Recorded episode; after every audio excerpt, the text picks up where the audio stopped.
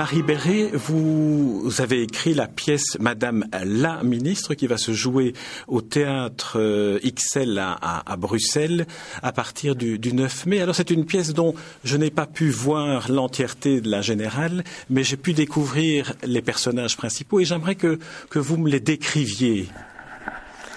Alors nous avons bien sûr une ministre, j'insiste sur le féminin, et puis euh, cette ministre est en but à un chantage de la part de son attaché de cabinet. Et elle se demande que faire. Elle est un peu perturbée et du fait qu'elle est euh, amoureuse, bon, ça se passe pas très bien. Donc, euh, elle fait appel à sa fille, Philippine, qui est journaliste. Et journaliste, je dirais, dans le domaine littéraire. Donc, c'est quelqu'un qui lit beaucoup, quelqu'un qui, euh, qui prend conseil auprès des grands esprits. Et donc, elles en parlent. Et Philippine se dit, il faut que je trouve une tactique. Et elle fait donc appel à plusieurs personnages qui vont apparaître successivement. Bon, euh, en réalité, ce sont donc des livres, mais dans la voilà. Dans la pièce, ce seront des personnages qui apparaissent. Notamment Cyrano de Bergerac et Alexandra David-Neil. Voilà, bien sûr, à la fin. Et donc, au départ, elle fait appel d'abord à, à Socrate, le tout premier, tout seigneur, tout honneur.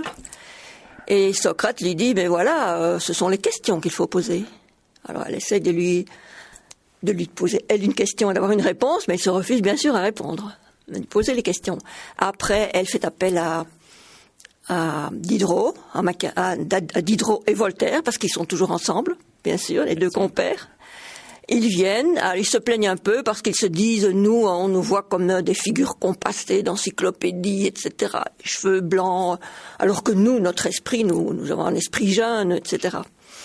Et alors, elle demande conseil auprès d'eux. Alors, ils préconisent les mots. Il faut utiliser les mots, les bons mots. Et puis euh, ensuite, euh, elle fait appel à Machiavel. Machiavel, c'est la stratégie.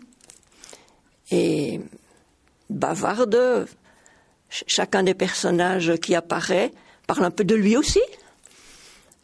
Et il se fait qu'il y a quelqu'un qui écoute aux portes c'est la bonne qui écoute aux portes et qui va tout rapporter, bien sûr, à celui qui fait du chantage.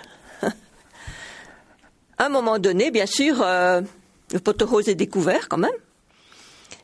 Et puis euh, là-dessus, j'ai voulu faire intervenir euh, Molière, qui a toujours des stratagèmes incroyables pour amener les choses là où il veut et pour que les gens oublient un petit peu ses accusations, parce que Molière, lui, il accusait la société, l'être humain, etc. Bon. Et euh, Molière inventait des stratagèmes incroyables.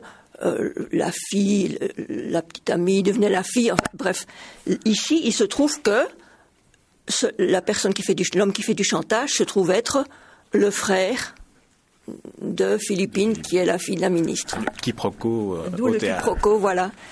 Et donc Molière mis à l'honneur aussi, bien sûr. Et donc, elle va arriver à coincer le fauteur de troubles et euh, à lui faire rendre les armes. On va pas, on va pas aller jusqu'au jusqu'au bout. On, on, on, a saisi le, le, le principe narratif. Est-ce qu'on pourrait dire que, que cette pièce, qui est une comédie, précisons-le tout de suite, ce n'est pas, ce n'est pas une, une œuvre euh, d'intellectuel tragique. Euh, c'est, euh, est-ce que, est-ce qu'on pourrait dire que c'est une sorte de, de métaphore de la nécessité du livre, de la pensée, des mots, dans le monde du complot et de la politique? Dans le monde en général, je voudrais dire même, voilà. Je crois que chacun a besoin de lecture pour pouvoir penser correctement. Ne pas, ne pas se référer à une seule personne, euh, mais lire dans la solitude et exercer sa pensée. Il n'y a que cette façon-là de, de voir le monde quoi, comme il est et de, de s'en sortir. J'aimerais qu'on entre un, peu dans votre atelier d'écriture. Comment vous est venue l'idée de la construction de cette pièce faisant appel à des, à des représentations de, de, de livres de référence et d'auteurs de référence Mais au départ, ça m'est venu avec cette histoire de féminisation des noms qui m'a un peu énervé parce que c'était tellement simple de dire la ministre. Bon, pourquoi pas?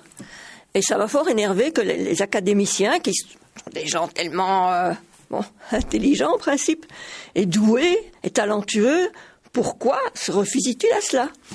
Alors à partir de cela, je me suis dit, voilà, Madame la Ministre. Et alors petit à petit, s'est construit le, scénario. Une ministre, sa fille, bon, elles font quoi ensemble? Un chantage peut-être? Et que fait-on euh, dans des cas difficiles? On a recours à des grands esprits pour euh, pour venir en aide quoi à la situation et pour pour éclairer tout cela. Alors est-ce qu'il y a d'autres grands esprits qui sont venus sous votre plume et puis que vous avez écartés parce que théâtralement ils n'auraient pas fonctionné? Non, non. C'était d'emblée cela, c'était d'emblée voilà, cela. Voilà, ils me sont venus comme ça de suite à l'esprit. Oh, j'aurais pu en mettre des masses, bien sûr. Mais il me semblait qu'ils étaient vraiment euh, caractéristiques euh, d'une certaine époque, d'une certaine pensée. Euh, euh, et qu'ils avaient beaucoup de prestige et beaucoup de panache tous. Alors la question qu'on a toujours envie de poser à une auteure de théâtre, c'est de l'interroger sur le sentiment qu'elle a lorsqu'elle voit incarner les personnages qui sont restés des, des, des figures imaginaires. Alors quelle, quelle, est, quelle, est, votre, votre réaction là ici à la sortie de la générale? Ça, euh, Je dois vous dire que à la sortie, je, je ne peux pas dire un mot parce que j'avais la gorge nouée. Parce que ces gens qui, ces personnages qui s'incarnent, ça c'est magique, hein, tout à fait magique. Ça c'est euh, déjà, je suis bonne spectatrice, mais alors en plus quand on voit euh, les mots quoi qui, prennent vie et, c'était tellement bien interprété. Franchement, c'est un, cadeau des fées, parce que voilà, moi je crois aux fées, donc voilà. Alors j'étais très frappé par un des personnages euh, qui apparaît à, à, la fin, dans la deuxième partie, qui est Alexandra David, David oui, oui. Alors quel est, quel est son, son rôle? Parce qu'elle elle est plus une, une, une découvreuse de, de, lieux inconnus à l'époque où elle a exploré l'Asie jusqu'au Tibet qu'une qu'une écrivaine, même si oui, elle a raconté elle a, elle a magnifiquement. Mais euh, j'ai voulu l'insérer dans, dans l'histoire parce que finalement, dans tous ces grands esprits, c'est la seule femme qui apparaît. Voilà, alors je me suis dit, ça c'est vraiment un cas extraordinaire, ça c'est une personnalité extraordinaire euh, du XXe siècle, si pas la plus extraordinaire pour moi, parce qu'elle une énergie incroyable, une intelligence incroyable, une volonté, euh, une vie en plus tellement romanesque. Euh, alors j'ai voulu évidemment mettre une figure féminine dans, Alors Marie-Marie, vous écrivez euh, des romans et du théâtre. Voilà, oui. À quel moment est-ce que, l'histoire que vous avez envie de raconter, vous vous dites c'est mieux d'utiliser le langage romanesque ou le langage dramatique? Comment se passe le déclic? Mais ici, c'était plus, euh, oui, c'était plus euh, le théâtre, parce que c'est des personnages qui se parlent, euh, qu'on pourrait, personnages réels, quoi, une ministre, etc. Mais euh, en général, euh, pour mes deux autres pièces que j'ai écrites, je suis partie d'un livre. Euh, il y a eu Alchimie qui a été présenté en lecture-spectacle au Théâtre du Parc et qui est un extrait que, que j'ai adapté d'un livre. Et là, j'ai trouvé que cette histoire euh, méritait euh, un autre traitement. Et donc, je l'ai traité en, au théâtre. Et puis euh, également euh, d'un autre livre que j'avais écrit euh, à propos de la mythologie. Vraiment un, un, domaine extraordinaire. Et là, j'avais repris la vie d'Hélène de Troie après son retour à Sparte. Et donc, j'ai trouvé aussi que ça méritait à ce moment-là d'être traité sous une forme théâtrale. Et j'en ai fait aussi une pièce de théâtre. Est-ce que lorsque vous assistez aux répétitions ou lorsque vous rencontrez les comédiens, il vous arrive de vous dire tiens euh, telle réplique je devrais la réécrire ou euh, je devrais l'adapter à, la manière de, euh, de, de bouger, à la manière de regarder du comédien?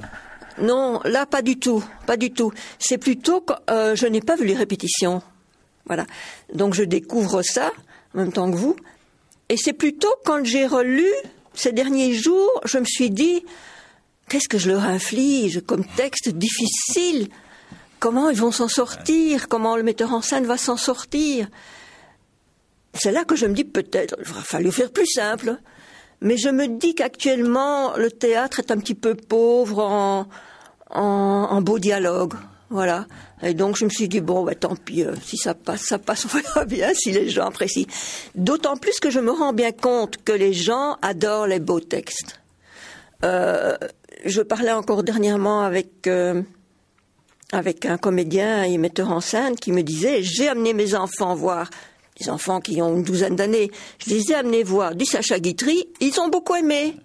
Et je vois que même les étudiants, quand je vais, je vais souvent au théâtre, les étudiants adorent des choses un peu farfelues, drôles et euh, rocambolesques, mais quand on leur propose un beau texte qui est dit par vraiment des professionnels, et que ça passe, ils sont vraiment, ils sont silencieux, ils ne bougent plus sur leur fauteuil, et ils apprécient beaucoup. Donc je me dis, on aurait tout intérêt à remettre quand même certains beaux textes en lumière.